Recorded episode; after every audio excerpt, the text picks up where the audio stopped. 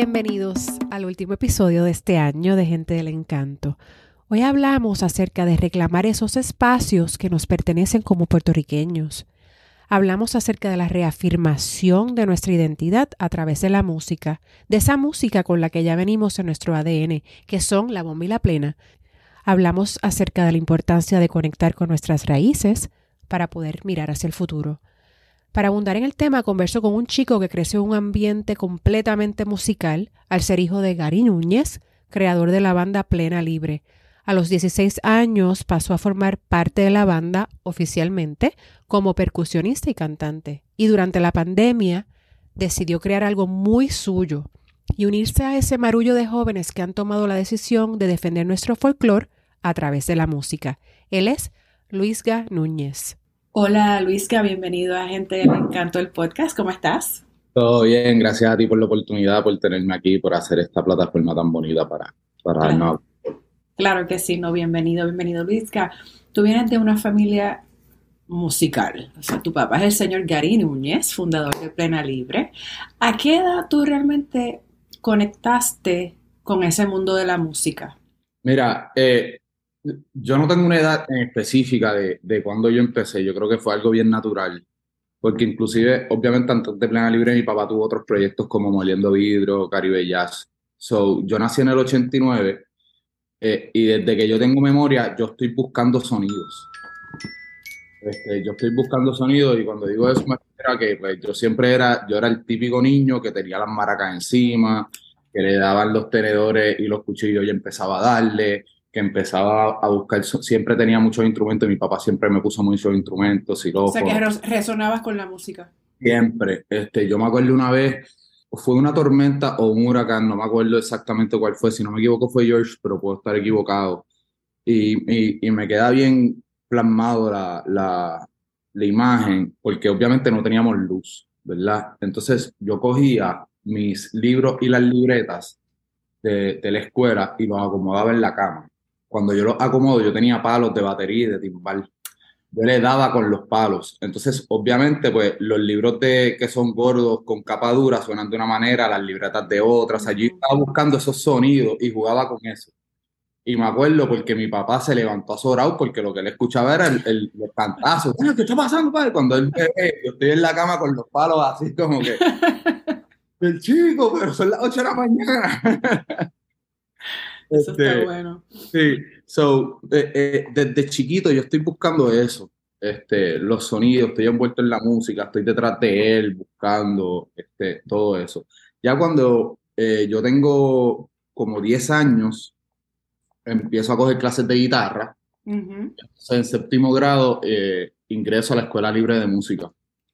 En la Escuela Libre de Música estoy dos años y en eso aparecen, yo estaba envuelto también en deporte y aparecieron unas oportunidades para yo jugar deporte en, uno- en unos clubes y unas cosas, ¿verdad? Este, que, que aproveché. Y ya cuando tengo como 16 años, eh, vuelvo a la música, ya como músico profesional. Ya ahí, este, como a los 15 más o menos, eh, le digo a mi papá, mira, me está llamando como que otra vez la cosa. Entonces ahí él me pone en la escuela preparatoria del conservatorio a coger clases de percusión y él me va moldeando en casa. A O los sea 10 que a esa edad, 15, 16, ya tú habías tomado la decisión de que tú querías dedicarte a la música. Yo no sabía si me quería dedicar 100% a la música, pero yo sabía que era un camino que yo quería explorar. Y era un camino, eh, yo quiero hacer esto. Yo no sé si esto va a ser mi misión de vida, ¿verdad? Pero ya sí, yo a los 15, 16 años estaba diciendo, esto me gusta más que, que simplemente un hobby, que simplemente para hacerlo en mi casa.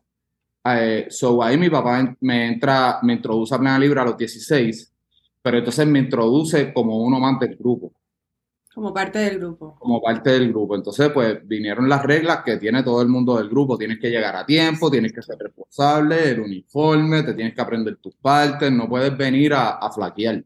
Y además de eso, de las reglas que todo el mundo, ¿verdad? tenía que seguir, que al ser su hijo, ¿qué otros consejos te dio eh, acerca de si tú quieres dedicarte a esto, es esto, esto y esto? Él no quería que yo no fuera músico, pero sí él estaba con la preocupación. Obviamente, ahora yo lo entiendo, que yo tengo la edad, que tengo que pagar los biles. Este, él sí quería que yo tuviese una carrera, o sea, que, que tuviese una opción aparte, eh, eh, es que de verdad son, son demasiados, porque cuando tú, yo llevo, ahora mismo yo tengo 33 años, llevo 16 años en plena libre, básicamente. Wow. So, a través de todo, esto tiempo, todo este tiempo, yo he estado en las vacas gordas, en las vacas flacas, en las medianas, en, en cuando mi papá tiene que rehacer el grupo porque tuvo que salir de personal, cuando tiene un personal estable. O sea, yo he estado en todo. So, he, he tenido la oportunidad de ver cómo se maneja el negocio de la música. Exacto.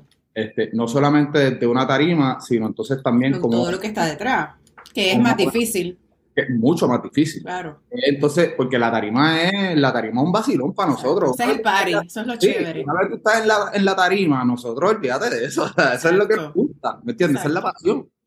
Eh, la parte de atrás, bregar con los músicos, bregar con los promotores, bregar con los locales, bregar con los sonidistas, bregar con el artista gráfico, con, con la contable, con todo, ¿verdad? Todo lo que conlleva correr un negocio. Porque se a veces se nos olvida que esto es un negocio.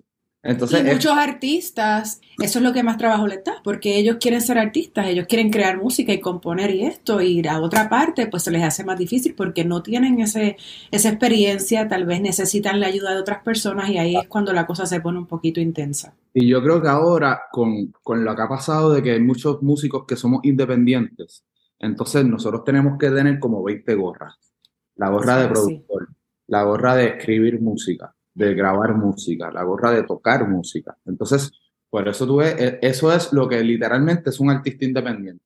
Es un artista que está haciendo todo el trabajo de la disquera sin el dinero y sin el apoyo El de la apoyo disquera. es difícil, ¿verdad? es fuerte. Porque, porque obviamente pues tú, re- tú, tú caes en, en la gente que te apoya, delegar, Delegar. que tú puedas delegar. Pues mi mejor amigo es abogado, pues cada vez que yo tengo una cuestión de, de que voy a registrar los temas o, o que tengo que registrar algo, pues mira, Héctor, Claro. mi mejor amiga es publicista, ah, mira, ¿qué tú crees de este copy o de esta idea, verdad? Pero no tenemos la maquinaria. Y pues yo he tenido la experiencia de que yo me he criado en un grupo que sí tuvo uno, unas firmas con, uno, con unos sellos disqueros internacionales en un momento dado, pero que lleva los últimos 15 años pues independiente. Sí. Y, y las lecciones han sido muchas desde, desde que, que yo le he robado a mi papá, que yo he aprendido de mi papá, y entonces ahora con mi grupo y con mi cosa, pues la, la Ahí te implemento. implementa, exacto. La Por lo menos tiene, Ya, tiene ese ya, background. Sí, tengo ese background, entonces he visto lo que ha pasado, ¿verdad? Hay, hay un camino que él me abrió que eh, no estoy diciendo que le aprendí todas las lecciones, pero si hay algunas que digo, espérate, si yo hago esto, esto puede desembocar acá. Y esto Claro. puede ser un problema o una bendición, ¿ves? Lo que Claro. funciona y lo que no funciona, de todo. Porque tú, tú Claro. viviste. Y entonces tú llevas, wow, 16 años, eh, Básicamente. Y- básicamente. ¿Cómo fue ese momento en que a esa edad, ¿verdad? Que teenager, te presentaste frente a un público por primera vez? ¿Cómo fue eso? ¿Cómo fue esa Fíjate, experiencia? eh, yo te voy a decir, ve, como yo estuve desde chiquito Ujú. metido en el ambiente, la Plena Libre pues tuvo un, eh, un concierto sold out en el Roberto Clemente, en el 97, si no me equivoco, 98. Obviamente el Choliseo no estaba, el Clemente era el Choliseo. Exacto. Y yo allí, yo tenía tal vez 7, 8 años, 10 años, y yo estaba tocando en ese concierto, tuve una, tuve una aparición. O sea que como que, para mí la cuestión de la tarima nunca ha sido como que un miedo. Sí, hay una ansiedad que corre al principio, Claro. sí hay una cuestión de que, pero de verdad han sido, gracias a Dios, bien poquito los shows que yo he dicho como que, diablo, ¿entiendes? Como que tengo que sacar. Ok. He tenido esa bendición. eh, y yo creo que eso viene desde que yo era chiquito, porque en realidad, pues yo no, yo no me acuerdo un momento, digo, y he pasado mis bochornos en la tarima, todos los músicos lo hemos Yo creo pasado. que todos han pasado, seguro. El músico que te diga que no ha pasado un bochorno en la tarima te miente. Cuéntame un bochorno reciente. No te voy a contar uno reciente, te voy a contar uno que me impactó mucho. Ok, vale. Este, yo estaba en las fiestas de la San Sebastián, que es probablemente el evento más importante en Puerto Rico público, ¿verdad? Sí. Este, y para ese momento yo no cantaba, pero entonces había una, yo tenía una intervención en medio, en medio de uno de los temas, y la realidad del caso es que dejé mi preparación para la última semana. Y cuando llegó el momento, a Luis Gabriel Núñez, a esta persona que está aquí, se le olvidó lo que tenía que cantar. Cuando pasa eso, yo me voy en blanco y pasaron como 15 segundos, ¿verdad? Pero cuando tú estás en una tarima con yo no sé cuántos miles de personas, yo no sé cuántas cámaras, un montón de gente atrás del grupo, de todo, todo el corillo, esos 15 segundos parecen dos años. Ajá.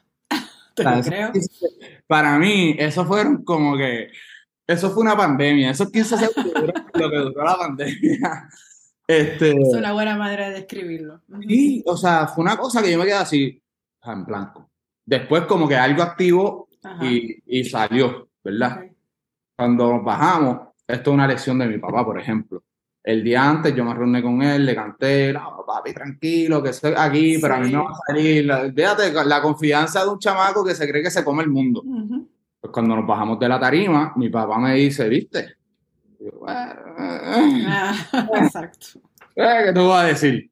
Y él me dijo, ayer yo sabía que eso no iba a salir, pero tú necesitabas esta bofeta.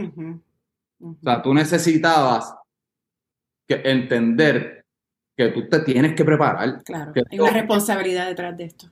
¿entiendes? Que esto no es simplemente "Ah, voy a escribir algo y esto De la ya, Manga Productions no es. es así, papi. Tienes que respetar la tarima. Tú tienes que respetar el público y tú tienes que respetar tu música, porque eso es lo otro. Exacto. Este, y yo creo que esa lección para mí se me quedó, ¡pam!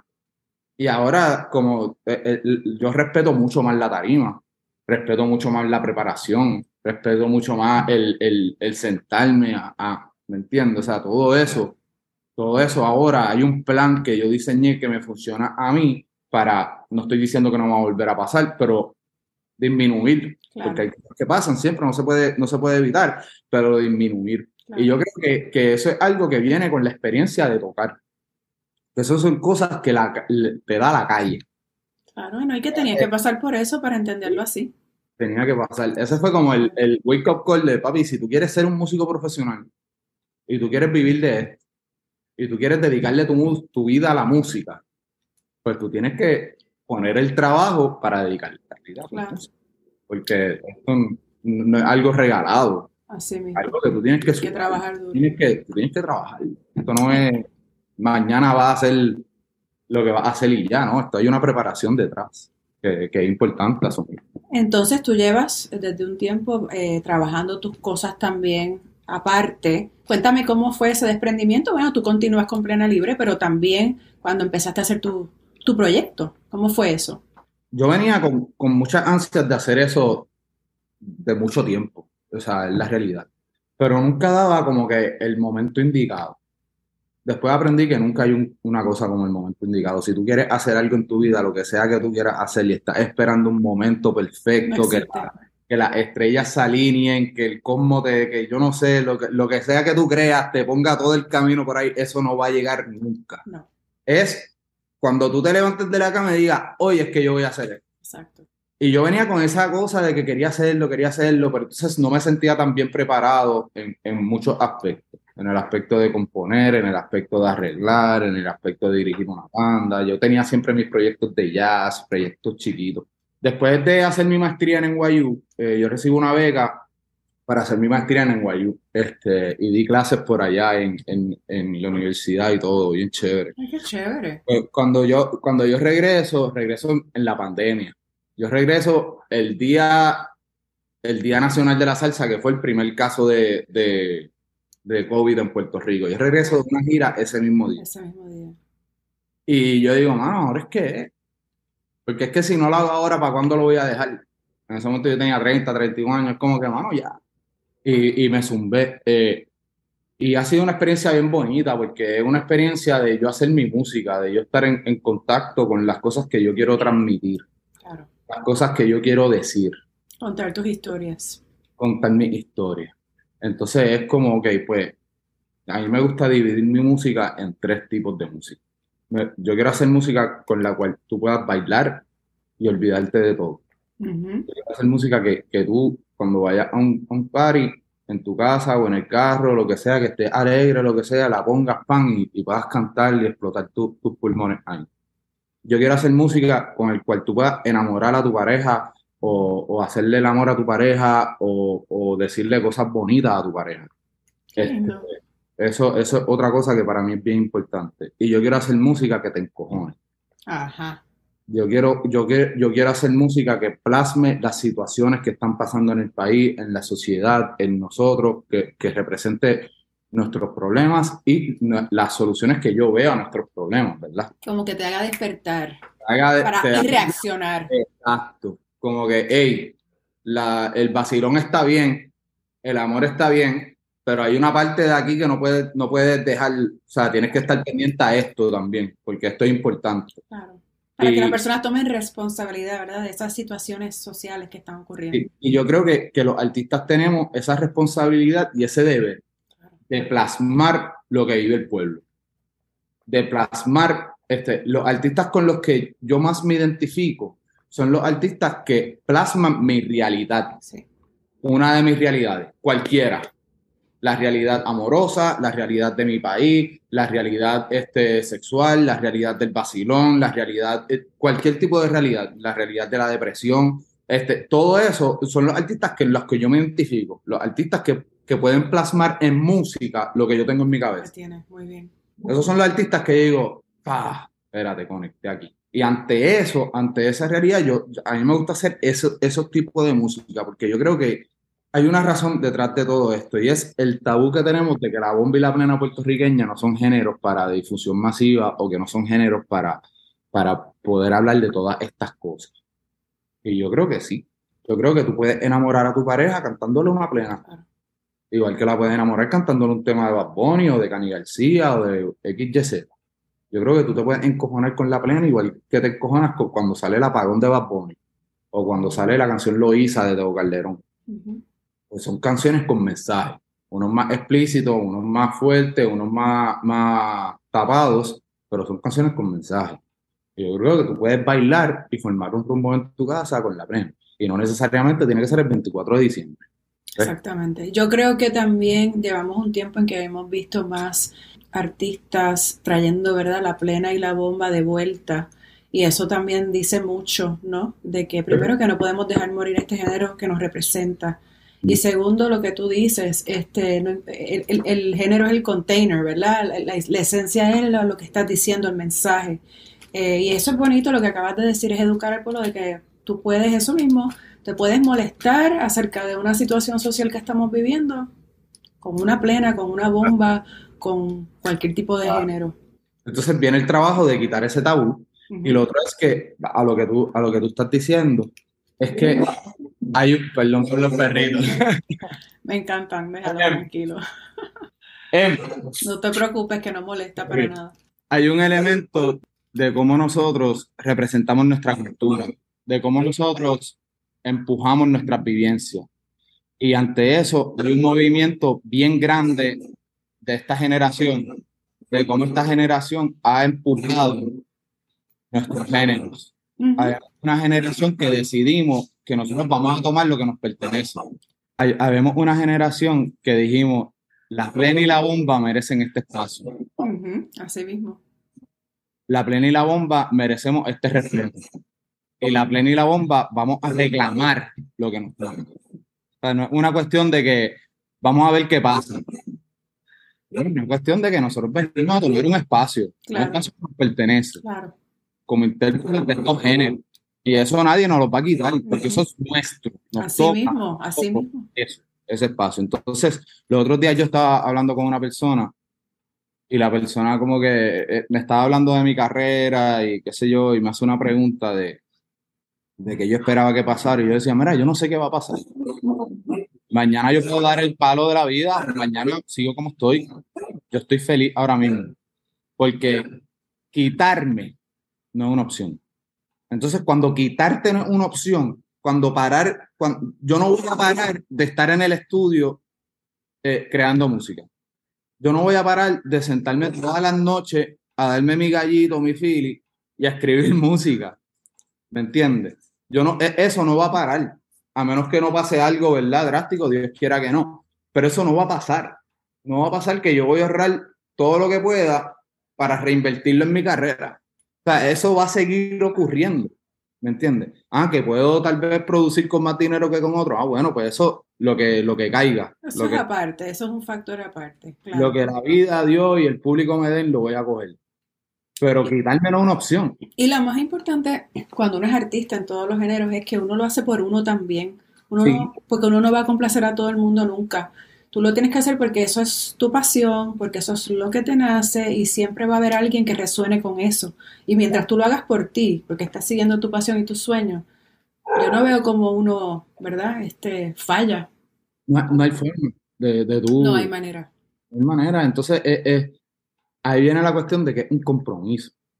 Cuando yo me paro en una tarima, son como la hora y media, una hora, hora y media de algo que donde el mundo para, donde yo estoy en mi elemento. Ante eso, yo presentarme en una tarima, el 90% de la música que yo hago es bomba y plena en cualquiera de sus elementos. O bien rústico y bien tradicional, o experimental como lo que yo hago, o plena libre, o en el ámbito del jazz. Pero cuando yo me paro en una tarima, yo reafirmo mi cultura, yo reafirmo mi identidad, yo reafirmo quién yo soy, yo reafirmo mi música. Entonces, un compromiso más allá, más grande que, que yo, es un compromiso con, con mi música, con mi país, de que tienen que haber elementos y tienen que haber artistas que empujen esta música y que se dediquen a esta música. Nuestra generación tiene la responsabilidad de plasmar nuestras realidades y nuestra música. Yo no puedo pararme en una tarima. Hoy, por ejemplo, que estamos grabando esto, yo tengo un, un, show en la placita con mi banda. Yo no, eh, la semana pasada yo estaba con Plena Libre en la placita, allí. Yo no puedo presentar mi Plena de la misma manera que Plena Libre lo hace. Porque las influencias que tuvo Plena Libre en su momento son unas. Yo tengo parte de esas influencias, no las tengo todas. Lo mismo pasa. Mi papá no escuchaba Bonnie, yo sí. Ese es el ejemplo más claro. Mi papá no escucha Jay-Z, yo sí. Pues yo tengo la responsabilidad de plasmar la plena como yo la veo, como yo entiendo que mi generación la ve. Y ante eso, pues el bueno. de que no, papi, aquí es, vamos a tirar, vamos a tirar, vamos a tirar, vamos a Y eso ahí viene también lo de cuando la gente dice, yo no voy a hacer esto porque ya hay mil personas haciéndolo pero tú eres una persona única y tu talento y lo que tú vas a traer, nadie lo va a traer, nadie lo tiene. o sea, porque entonces nadie, pues, nadie escribiría un libro más, porque hay millones y billones de libros, nadie compondría una canción más. Tu talento, tu regalo, tu don es único. Y lo que tú dices, cuando tú te paras en una tarima a traer tu plena, obviamente no va a sonar igual que cuando estás con tu papá en plena libre, porque eres tú, es tu esencia, algo que allá no está no hay que reinventar las ruedas, pero tú tienes que hacer tus ruedas. Esto ya está montado. Ahora, como tú coges esto y lo haces tuyo. Claro. Porque tu perspectiva es importante. Exacto. Y ante eso, y yo creo que, que eso es lo que ha, ha realizado que haya mucha gente de nuestra generación haciendo bombi pleno. Hay mucha, hay mucha gente que ha dicho como que no, mano, ahora lo que vamos a hacer es, esto y lo vamos a hacer así yo pienso que hubo un gap, y yo lo he discutido con un par de personas en el, en el, en el, en el género, en el movimiento. Hubo un gap de, de ciertas generaciones, de ciertos años, donde no tenemos en la bomba y la plena bandas importantes, ¿verdad? O bandas que hayan dejado un legado, bandas que hayan grabado cuatro discos, cinco discos, ¿verdad? Que, que, que una presencia fuerte en el pentagrama. Y mi generación dijo, espérate, eso no va a pasar. Entonces tú tienes muchos grupos y muchos artistas de nuestra generación y, y, y, más, y más para abajo, tal vez una para arriba y, una, y, y más para abajo, que están grabando, que están tocando, que están haciendo música, que están dirigiendo proyectos, que están saliéndose fuera de la norma. Porque inclusive los grupos que son solamente panderetas, que no tienen, que no son una banda con guitarra, bajo, batería, whatever, que son solamente panderetas, lo, lo, más puro de la plena, ¿verdad? Dentro de las panderetas y el huicharo, están buscando hacer otros ritmos y otros sonidos con ellos, para salirnos de lo que hizo la, la gente en los 90. Nosotros tomamos lo que hicieron los maestros en los 90, o, o después, ¿verdad? O antes, o sea, no, no, no dije 90 por, por lo que sea, pero entonces lo volvimos de nosotros. Y espérate, con los panderos, con estos cuatro, tres panderos, cuatro panderos y el huicharo, también podemos hacer una base para, para un rap. O podemos hacer bossa nova aquí. O podemos hacer esto cubano. O podemos hacer esto. O podemos darle este, este pentagrama a la música, pues, a la plena. Podemos expandirla. Que Por eso es que es importante que tantos grupos hayan. No, y también uno tiene que también acoplarse a los tiempos y tratar de cómo uno llega a las generaciones más, ¿verdad? Las venideras. Este, los sonidos tienen que, que evolucionar también para que esas generaciones, esa gente más joven resuene con ellos también y el mensaje llegue. Eh, así es que eso es sumamente importante. Y, y te pregunto, ¿te gustaría, con quién te gustaría conectar y colaborar? ¿Verdad? Tal vez me imagino que tienes como una gente que, te- que, que, digas, contra, en algún momento, y me gustaría colaborar con, con tal músico. Hay unos músicos, por ejemplo, que yo admiro tanto y que respeto tanto y que yo como, como que lo- los miro tanto, los sigo tanto, que yo no sé si yo quisiera colaborar con esa gente, ¿verdad? No, no por, por no hacerlo, sino por, por el respeto y, y el, el... Para mí ellos son como, como una cosa así bien, bien grande. Yo quiero colaborar con cualquier persona que respete mi música y que, y que entienda la importancia de hacer una canción en bomba y en plena. Y yo quiero colaborar con, con los artistas que quieran cantar bomba y plena. A mí me encanta la música de Cani García. Cani yo pienso que es una de las mejores escritoras que, que ha tenido Puerto Rico los últimos 30, 40, 50 años. Yo no sé, Cani es una cosa increíble. Pero si Cani, por ejemplo, se me da la oportunidad mañana, que son el teléfono, Cani, llámame, graba el día. Yo no voy a ir a cantar una balada. Ella tiene que venir a cantar una plena. Muy bien. Ella tiene que venir a cantar una bomba. Cantamos lo que tú quieras, pero tiene que ser una bomba o una plena. A mí, Residente, Calle 13 son lo mismo. Yo no me voy a montar para cantar una cumbia, la cumbia de los aburridos, la o sea, como que, eh, no, el baile de los... No, no. Tú vas a venir aquí a cantar bomba y plena. Es Porque, un el, buen reto para todos ellos. porque el, es que el género lo necesita. Claro. Lo necesita, de verdad que sí. Sobre todo para género las generaciones. que los artistas top, que los artistas grandes Vuelvan a esas raíces. vuelvan y digan, espérate, este género de nosotros, esto es lo de aquí, todos estos artistas tienen merengue, todos estos artistas tienen salsa, todos estos artistas tienen cumbia, algunos tienen hasta tango y bossa nova y todo, y eso es bello.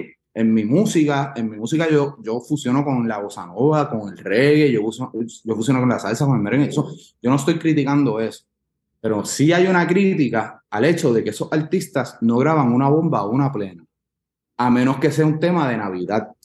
Que es algo de lo que queremos salir, de lo que estábamos hablando, de que salir ya del cliché de que la bomba y la plena solamente se escuchan o se tocan en Navidad. Ya. Ah, Cani, llámame que tengo una plena bien bonita y la soltamos en febrero 14, una plena de amor. Ahí ¿Me entiendes? bello. Ahí. Ve, o vamos a sacar este la canción de hace como dos o tres veranos, no me acuerdo, la de Calma de Farruko con, con Pedro. Pues vamos a sacar un palo de verano en plena. ¿entiendes? No vamos a sacar el palo de Navidad, olvídate de eso. Sí, sí, sí, sí. Vamos a sacar el palo de verano en plena, porque la plena Está aquí. bueno. Y ante ese, ese es el reto que yo creo que tenemos nuestra generación. Por un lado es bien complicado, pero por otro lado se nos facilita el, el poder soltar música y el poder llegar a mucha gente, ¿verdad? Pues el- lo que tiene que hacer nuestra generación ahora es salir con ese boquete de que la de Navidad. Y es produciendo, es No, produciendo. y tienes una responsabilidad muy grande porque además de, de todo, ¿verdad? De componer, de producir, de todo lo que haces como artista independiente, es educar. Y es eso mismo de lo que estamos hablando. Y la manera de educar es, es, eh, usar tu plataforma Exacto. para dejarle saber a la gente y a, a la gente que piensa que están atados a que vamos a, a darle play al disco de Navidad el 24 y, de, y la plena y la bomba y después no lo, no lo escuchan el resto del año. Eso es una responsabilidad, responsabilidad muy grande que tienen ustedes los... Y yo creo que lo más bonito es que muchos hemos asumido esa responsabilidad como propia y la vamos a tumbar. O sea, eh, de nuevo, cuando quitarte no es una opción, hay que mantenerla. You live to fight another day. Esa es una de mis frases. You live to fight another day. Tú tienes que joderte, mano. ¿Entiendes? Y si perdemos hoy, pues mañana otro día. Exactamente. No, lo, importante es continuar. Te caes, te va a caer 50 veces, te levantas y sigues. En la, en la época que vivimos, no, tú- ahora mismo tú estás a un tema de que te cambió la vida. Estás Y con un- las redes sociales también es más fácil esa exposición que antes no. Tú estás a un tema de que te cambia la cosa, de que te vaya viral, de que a la gente le guste y de ahí para abajo te cambió la vida. ¿Entiendes? Eso es una Pero buena manera tienes que trabajar ese tema. Tienes Pero que... esa debe ser la motivación tuya de todos los días. Sí, sí.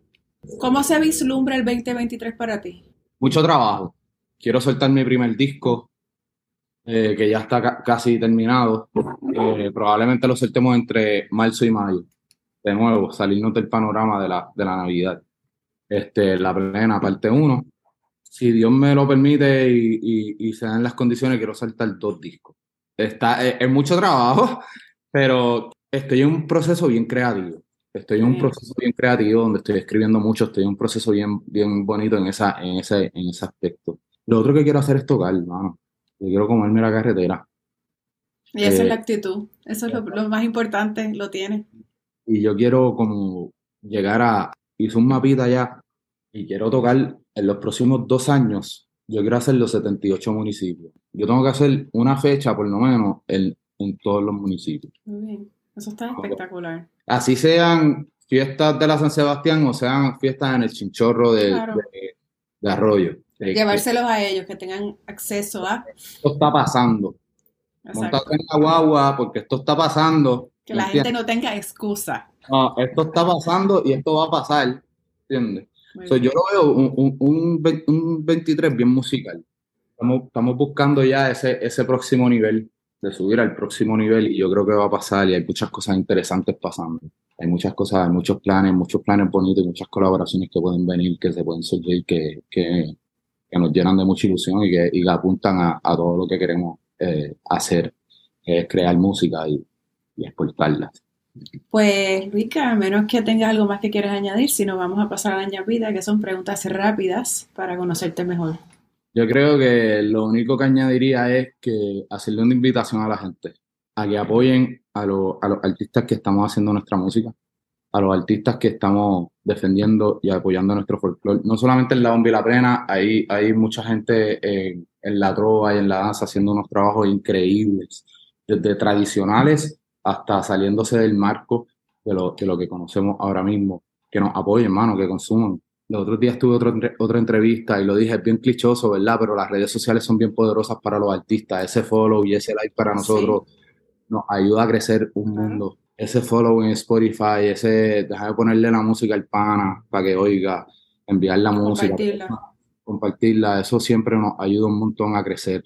Y hay un movimiento bien sólido. Por primera vez en mucho tiempo, yo tal vez nunca, de verdad, no sé, hay un movimiento de mujeres dentro del, del movimiento de la bomba y la plena. Y la mujer, no solamente como bailadora o como cantante o como maraquera o cuá, whatever, la mujer como protagonista. Tenemos mujeres tocando instrumentos de percusión como los Sí. barriles, como, como el requinto, como los panderos. O sea, yo le he hecho a Marien de Tambuye, yo se la he hecho en el barril a quien sea. Ujú. ¿entiendes? Marien es, es- es un extraterrestre, ¿me entiendes? La misma Marili, este, Oh, que, que yo oh, sé que sí. te entrevistaste, que ahora mismo, ¿verdad? Pues, pues está pasando por esa situación, pero un músico de, un músico como pocos en Puerto Rico. Marili, mi respeto y mi admiración para Marili como músico es enorme y como persona más. Hay mujeres que están haciendo eso, tenemos mujeres artesanas, tenemos mujeres que están componiendo, tenemos, o sea, que están dirigiendo sus bandas y, su, y, su, y sus proyectos. Eso va a desembocar en toda esa influencia de esas mujeres en el género. En 5 o 10 años, el género va a volver. Sí. Cuando toda esa influencia de esas, de esas mujeres, de esas personas, entra en el género, se va a volar. Entonces hay, un, hay otro movimiento que es los hombres macharranes que le están negando la entrada o que se ponen a, a meter todo esto, a- hay un montón que lo están sacando. Entre las mujeres Ya no hay espacio para eso. no hay espacio para eso. Entre las mujeres y los que creemos que en el, en el lugar que se merecen es como que papi, no puede. Yo me acuerdo, hay una plena eh, callejera bien, es bien sabrosa, pero es bien machista, es la realidad. Y Eh, como, y como eso hay mucho, pero si nos ponemos a escuchar la salsa y diferentes géneros, Pues un pana la, empe- la- la empezó a cantar en un plenazo. Y otro pana de nosotros le quitó el micrófono cuando se dio cuenta de la esto. Le dijo, no, no, eh, eh, vamos con otra. Vamos con otra, ¿entiendes? O sea, como que estar Y consciente. no, y no quiero, no, no lo tomen por favor como, como un complejo de Salvador o algo así, no, es- es- lo estoy diciendo porque yo creo que hay que darle el reconocimiento de que esto está pasando y que tenemos que abrir los ojos todo el mundo de que, hey, esto está pasando y esto está bien cabrón que esté pasando. Así que vamos a coger más de esto porque todo va a ser, ¿me entiendes? Y yo creo que eso, eso es bien bonito. Así que como, como que eso sería como que lo, lo único que, quisiera decir. Como que... Me encanta ese mensaje con, con, que nos dejas porque hay espacio para todos y la gente tiene una mala... Eh, no comprenden el término feminismo, no es que queremos ser mejor que los hombres, es que queremos tener la igualdad que nos, ¿verdad? Que nos merecemos también, que llevamos luchando, que se nos escuche también. Me encanta que reclamen el espacio. Definitivo. Bueno, pues vamos a la ñapita. Eh, Luisca, en una palabra. Solidaridad. Si tuvieras que regalarles un disco o un libro a todos tus seres queridos, ¿cuál sería y por qué?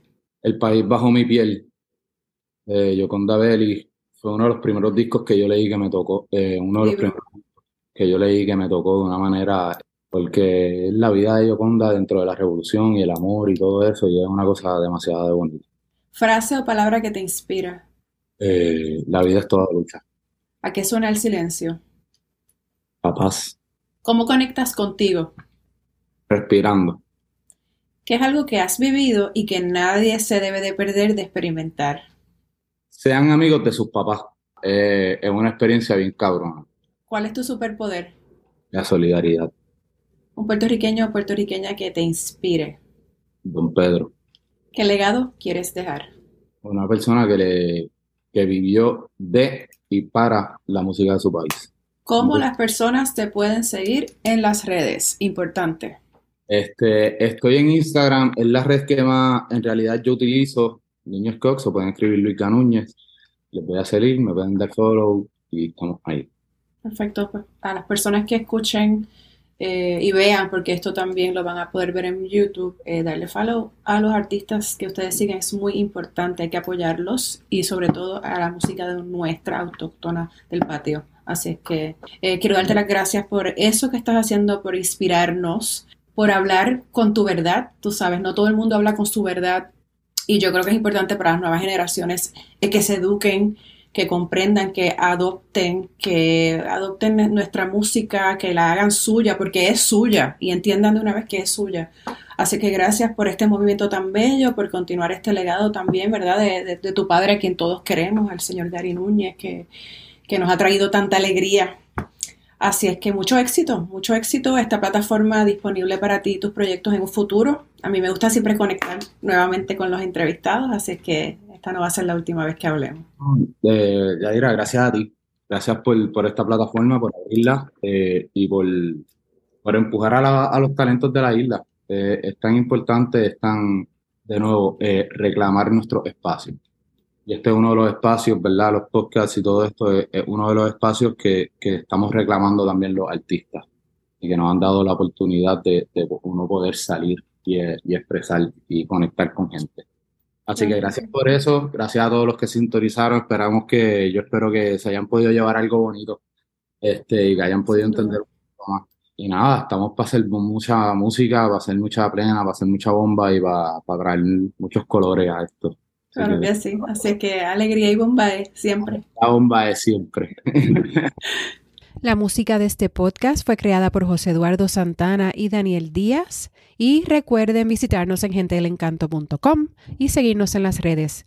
Estamos como Gente del Encanto en Facebook, Instagram y YouTube. Gracias por escuchar. Muchas, pero que muchas felicidades. Y los dejo con el tema Candela de Luis Ganúñez. Que lo disfruten.